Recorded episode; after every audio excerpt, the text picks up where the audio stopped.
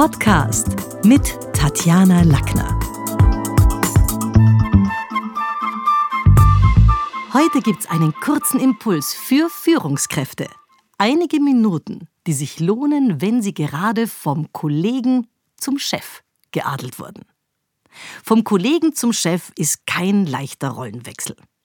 Ein guter Rat zu Beginn, knüpfen Sie Kontakt mit anderen leitenden Kollegen und bauen Sie so ein Netzwerk auf.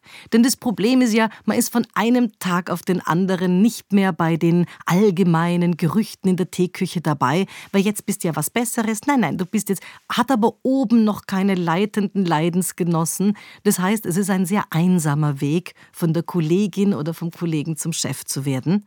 Und nicht alle Gesprächspartner müssen da aus dem gleichen Umfeld kommen. Ganz im Gegenteil, ich finde es gut, wenn man sich auch um aus dem Freundeskreis, aus dem Bekanntenkreis um Menschen kümmert, die auch aufgestiegen sind, die Führungskräfte sind und andere führende Leidensgenossen in dem Fall, wo man sich austauschen kann, wo man sagt, du, wie löst du das? Oder wie würdest du das machen in der Situation? Da muss es ja nicht immer gleich um Kündigungen gehen, sondern einfach auch darum, dass man sich selber um ein Netzwerk kümmert, wo man Dinge besprechen kann, die man dann einfach mit seinen Mitarbeitern in der Form nicht mehr austauschen kann.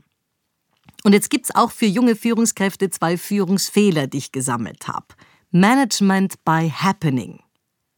Management by Happening bedeutet, Sie erklären das Resultat zum neuen Ziel.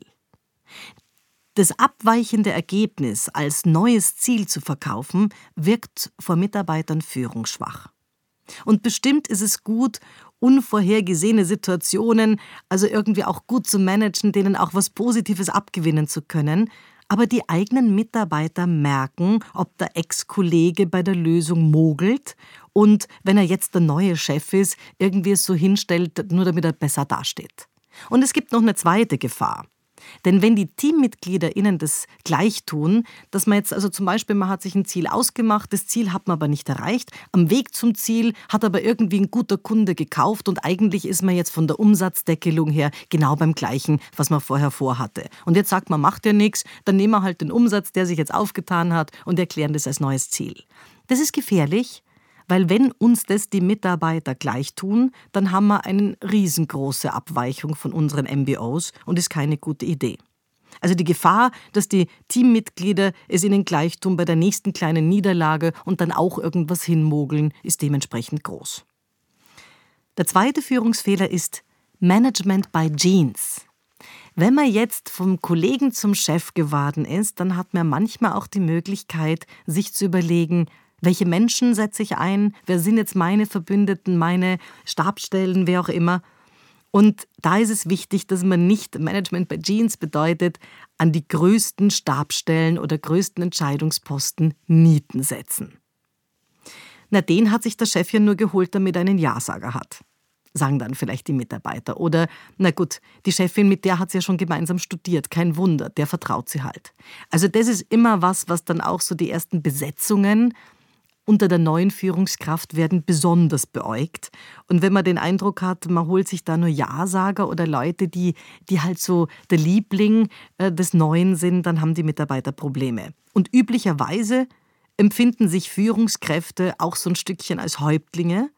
Und es gibt darunter dann schon einige, die im eigenen Reich sicherheitshalber keinen Widerspruch dulden und dann lieber irgendwie ja, brave Untergebene hinsetzen, eben von wegen Management bei Jeans, nicht unbedingt die fachlich Besten.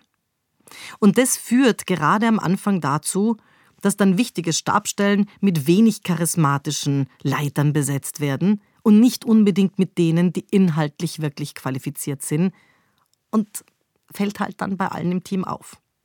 Die ehemaligen Freunde aus dem Team werden mit neuen Aufgaben bedacht, ungeachtet dessen, ob sie da jetzt die Sache können, da schon Erfahrung haben und das macht böses Blut. Das entmutigt die emporstrebenden und engagierten Mitarbeiter und ist auch strategisch nach oben hin unklug, weil das kriegen natürlich nicht nur die drunter, sondern auch die drüber mit. Fazit? Je stärker eine Mannschaft aufgestellt ist, umso besser ist es fürs Geschäft und jeder arbeitet gerne unter einem Chef, von dem man etwas lernen kann. Wenn man also vom Kollegen zum Chef wird, sollte man sich die Erkenntnisse und Erfahrungen, die einem selber als Kollegen wichtig waren, mitnehmen und nicht die gleichen Fehler machen, die man selber als Mitarbeiter bei seinem Chef bekrittelt hat. Das war's für heute. Besuchen Sie mich doch in der Schule des Sprechens in Wien. Auf Facebook, LinkedIn, Xing, unter sprechen.com oder auf meinem Blog sprechen.com/blog.